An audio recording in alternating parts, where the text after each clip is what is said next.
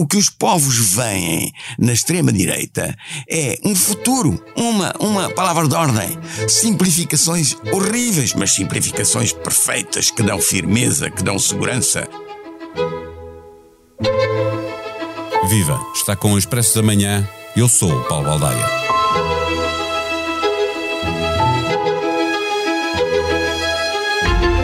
A ideia de que Vladimir Putin é alguém que se torna cada vez mais perigoso à medida que fica mais perto de uma derrota militar, acrescenta medo a populações que vivem com um futuro incerto por causa da inflação que ninguém pode dizer quando se vai embora, de uma recessão que não tarda vai chegar e pode fazer perder muitos empregos. A extrema-direita se alimenta do medo, da incerteza, que parece ter resposta para tudo, como recordamos no som de abertura com o filósofo e ensaísta José Gil, está maioritariamente alinhada com o Kremlin. Só este ano, a extrema-direita cresceu em França, na Suécia, onde vai entrar para o governo, e em Portugal. Governa na Hungria e na Polónia e deverá acabar por governar em Itália, com eleições marcadas para o próximo domingo. Já estava em força em Espanha, na Bélgica, na Holanda, na Dinamarca, na Finlândia, na Estónia, na Alemanha, em tantos países europeus. As eleições europeias são em 2024 e a realidade socioeconómica da União é um pasto onde a extrema-direita se saberá alimentar. Conversamos neste episódio com Daniel Pinel, especialista em relações internacionais, professor e investigador na Universidade de Amsterdão, comentador da SIC. O Expresso da Manhã tem o patrocínio do AGE. Abra uma conta AGE Júnior e ganhe uma tela Dreambooks personalizada. Conta até aos 12 anos e mínimo de abertura de 25 euros. Adesões até 31 de outubro de 2022. Saiba mais em bpiage.pt. Banco BPI SA. Registado junto do Banco de Portugal sob o número 10. Viva professor Daniel Pinel. Eh, os populismos, o nacionalismo, a extrema-direita alimentam-se da insegurança da população, do medo causado pela incerteza. Putin é hoje o fator de maior incerteza na política e na economia global. Pergunto-lhe eh, se é ele quem de várias formas mais contribui nesta fase para um, uma potencial afirmação da extrema-direita na Europa. Olá. Um, eu, eu, creio que, uh, do ponto de vista de um ator individual ou institucional, o Putin ou o Kremlin, se quisermos, um, em particular também o aparelho de, de, segurança russo, são efetivamente, se não o, um dos dois ou três atores mais fundamentais. Depois, não é, é no seguinte, é, é que há fatores estruturais muito importantes, ou seja, Putin não criou a crise do Covid, não criou a crise financeira uh, e só está parcialmente a criar, pois há questões que têm a ver com a globalização, a crise dos combustíveis, da energia e da inflação que, que, que vem. Portanto, este, estas três crises em concatenação são estruturalmente uh, uh, um caldo, como aliás todas as crises graves eh, potenciadas pela globalização no último século têm sido caldos de radicalização das, dos, dos, extremos, direita e esquerda, mas sobretudo, mais recentemente, uh, vamos dizer nos últimos 20 a 30 anos, da extrema-direita populista, e portanto, aquilo que estamos a ver é que há um caldo uh, propício, mas depois, como ator institucional que claramente instrumentaliza isso de forma consistente e que não tem apenas a ver com os seus objetivos de guerra agora, uh, mas que tem a ver com objetivos geopolíticos mais globais, no sentido de uh, uh, ser anti-europeu, ou seja, a não ter uma União Europeia forte, não ter uma união de segurança, uma ordem de segurança euroatlântica forte e introduzir clivagens no seio da União Europeia, no seio de países que são importantes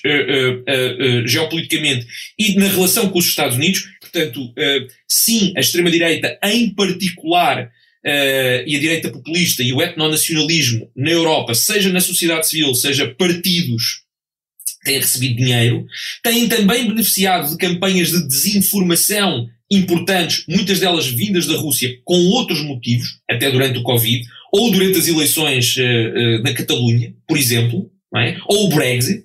mas claramente tem, ele tem sido um, um, um, desestabilizador da sociedade civil e do, do espectro político europeu a toda a escala. Portanto, financia a extrema-esquerda, a extrema-direita, os movimentos anti-europeus, os eurocéticos, as teorias da conspiração anti-vacina. Portanto, tudo aquilo que enfraqueça o Estado e a estabilidade dos governos e a unidade europeia, na União Europeia, e a unidade euroatlântica no sentido de uma unidade liberal ocidental, para ele tudo isso é ótimo que aconteça e, portanto, o Kremlin tem tido uma política bastante consistente e, desse ponto de vista, sim, sem, sem dúvida que é um ator importantíssimo. A extrema-direita em Itália, na Hungria, em França, eh, tem sugerido que a crise energética e a inflação resultam das sanções que foram impostas à Rússia e pedem o levantamento dessas eh, sanções.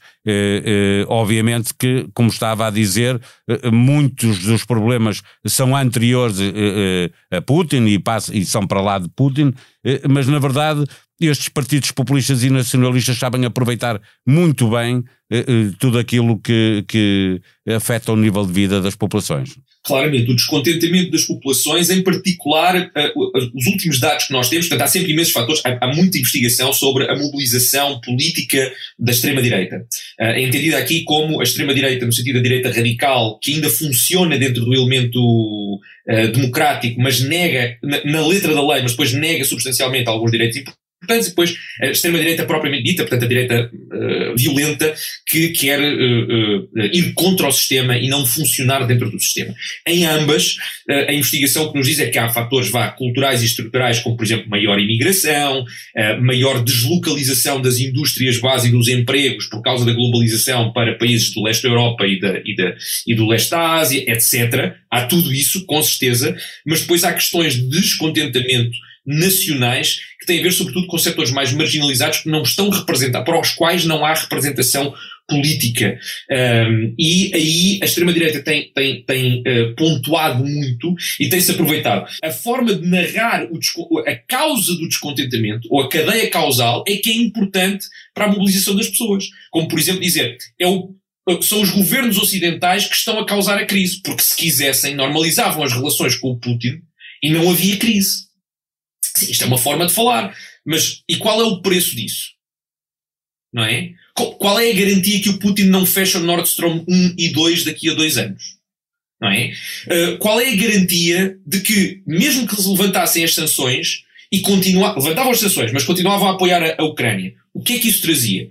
A forma de narrar o descontentamento e a solução do descontentamento é tendenciosa e muito influenciada, claro, pela narrativa do Kremlin, uh, muitas vezes muitas vezes, devo dizer, até de forma, uh, uh, como é que eu ia dizer, uh, muitas vezes nós temos uma radicalização das pessoas online, por exemplo no Twitter, porque estão a reagir a um, a um meme ou algo viral que viram, ou algo muitos, que foi partilhado por muitas pessoas que eles conhecem, sem perceber que esse tweet é originalmente de uma operação de desinformação do Kremlin. Isto aconteceu, por exemplo, com o Brexit, isto aconteceu, por exemplo, na, na eleição norte-americana, com a questão do Trump, com a questão da Hillary Clinton.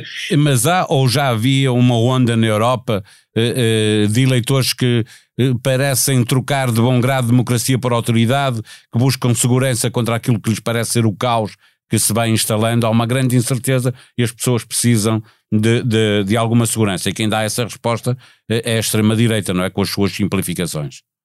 claramente isso é o caso, um, não só pela simplificação, mas por uma coisa muito importante, é que a extrema-direita populista, uh, na Europa em geral, o caso português é emblemático, chegou um bocadinho mais tarde, mas foi precisamente pela mesma bitola, mas nós vimos isto também uh, no leste europeu, por exemplo, na Hungria, na Polónia, também na Croácia. Uh, nós vimos na Bulgária, uh, nós vimos isto no Brasil, portanto é um fenómeno mais ou menos global. Uma coisa que a extrema-direita fez particularmente bem foi aproveitar-se do afundamento da direita tradicional. Ou seja, a direita tradicional tem, tem, tem por causa de uma série de razões, agora não, não interessa, tem colegas politólogos que o explicarão muito melhor, mas no geral nós estamos a ver que a social-democracia e a direita moderada, o centro-direita, está a ter muita dificuldade em competir com o centro-esquerda, sobretudo à medida que a política se foi neoliberalizando.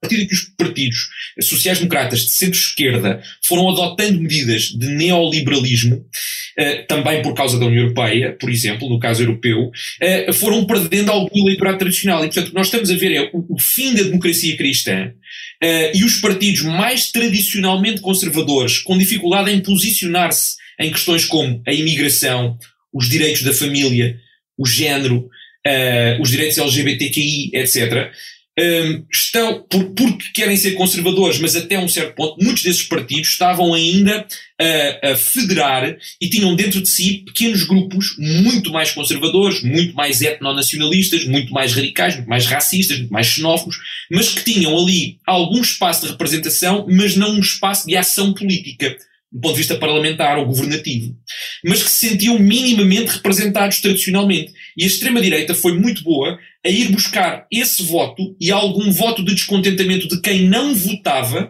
e esses dois votos de protesto tornaram-se em votos de apoio, mais ou menos consistente, e é por isso que começamos agora a ver, provavelmente a extrema-direita vai ter muita dificuldade em superar a barreira dos 20% do eleitorado em quase qualquer país. Superou agora minimamente. Tem permitido, em alguns países, ir para o governo, não é? Precisamente, ou seja, não precisa de chegar a uma maioria, basta que chegue a uma pluralidade que permita uma coligação à direita. E vai pôr a direita tradicional e mais moderada perante, uma, perante um, um dilema que é ou faz um cordão sanitário que, não, que impede que a extrema-direita uh, essencialmente canibalize e cresça a partir do seu, do seu eleitorado, mas ao mesmo tempo pode ter que ficar na oposição por tempo indeterminado, sobretudo se há entendimentos à esquerda, ou então uh, vai ter que diluir a mensagem da extrema-direita e dizer, bem, enfim, é uma coligação, mas eles não têm os ministérios que interessam, ou nós conseguimos discipliná-los, ou eles entram na democracia, ou fazendo aquela falsa equivalência, dizendo, bem, sabe, quem governa com a extrema-esquerda, nós também governamos com a extrema-direita, não é? E, portanto, desse ponto de vista, nós já começamos a ver uma cedência, sobretudo a pequenos arranjos de governo local, em toda a Europa, não apenas em Portugal, eh, desse tipo de diluição do cordão sanitário e de alguma aceitação por questões meramente expedientes. Portanto, isso preocupa muito, que é chegar a este ponto já é grave, não por formar governo diretamente, mas por normalizar, veja-se o discurso que há hoje sobre anti-imigração, por exemplo, na União Europeia, é muito, muito mais excessivo do que aquilo que havia nos anos 60. Há coisas que se dizem hoje que em 1980 tinham manifestações na rua eh, de contra e hoje são ditas com a maior naturalidade eh, e normalizadas no discurso político. Isso é um dos efeitos da, da, subida da direita radical. Claro que para Putin tudo isto interessa. Do ponto de vista que para ele, eh, até do ponto de vista, se quisermos, ideológico ou partidário, a ideia em que ele se revê é um mundo conservador, cristão, branco, de valores tradicionais, eh, de masculinidade, diria eu, quase tóxica, um, e, e, de facto a, a, forma como ele vê o confronto como um Ocidente é de um Ocidente que degenerou por, por se ter tornado mais cosmopolita, por se ter tornado mais suave em relação a questões sociais, etc. E, portanto, a ideia de que os, os verdadeiros valores são os valores russos e, portanto, tentar fazer uma, uma espécie de uma coligação iliberal não, não necessariamente antidemocrata, embora claramente seja, não é? Quem se diz iliberal não funciona bem na democracia liberal, não é? é? Do ponto de vista substantivo, mas do ponto de vista formal, a ideia de, um, de uma coligação uh, iliberal. Nós já vemos depois os efeitos que isso tem até na União Europeia. Basta ver a posição da, da, da Hungria. É? é claramente o caso de um valor de, de direita quase radical no poder, a forma como isso afeta a possibilidade até de fazer, por exemplo, as sanções, o embargo ao petróleo, etc. Portanto, até do ponto de vista estratégico em, em, em tempos de crise, é útil para o Kremlin ter essa entente cordial uh, com, com países uh, igualmente iliberais. Hoje também é dia de um novo episódio do podcast Bloco de Leste, autoria de Martim Silva. É o último desta série em que o diretor adjunto do Expresso revisitou países e regiões com a ajuda de especialistas em cada uma das áreas geográficas. Essencial para perceber a geopolítica de um conflito que leva quatro meses, mas ninguém sabe quando e como vai acabar. Pode ainda incluir na sua playlist de podcast o Money Money Money, em que se responde à pergunta apoios às empresas anunciados pelo governo são suficientes e também o Sem Moderação, em que se fala da falta de professores e da falta de esperança neste inverno. Visite na aplicação que tem no seu telemóvel ou no seu computador os podcasts do Expresso, da SIC e da SIC Notícias. Faça a sua avaliação, diga-nos o que pensa de cada um deles, ajude-nos a fazer melhor o que fazemos para si. A sonoplastia deste episódio foi de João Martins. Vamos voltar amanhã. Até lá, tenham um bom dia.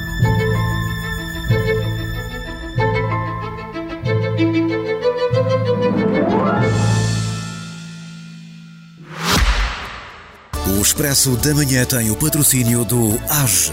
Abra uma conta AGE Júnior e ganhe uma tela Dreambooks personalizada. Conta até aos 12 anos e mínimo de abertura de 25 euros. Adesões até 31 de outubro de 2022. Saiba mais em bpiage.pt. Banco BPI SA. Registrado junto do Banco de Portugal sob o número 10.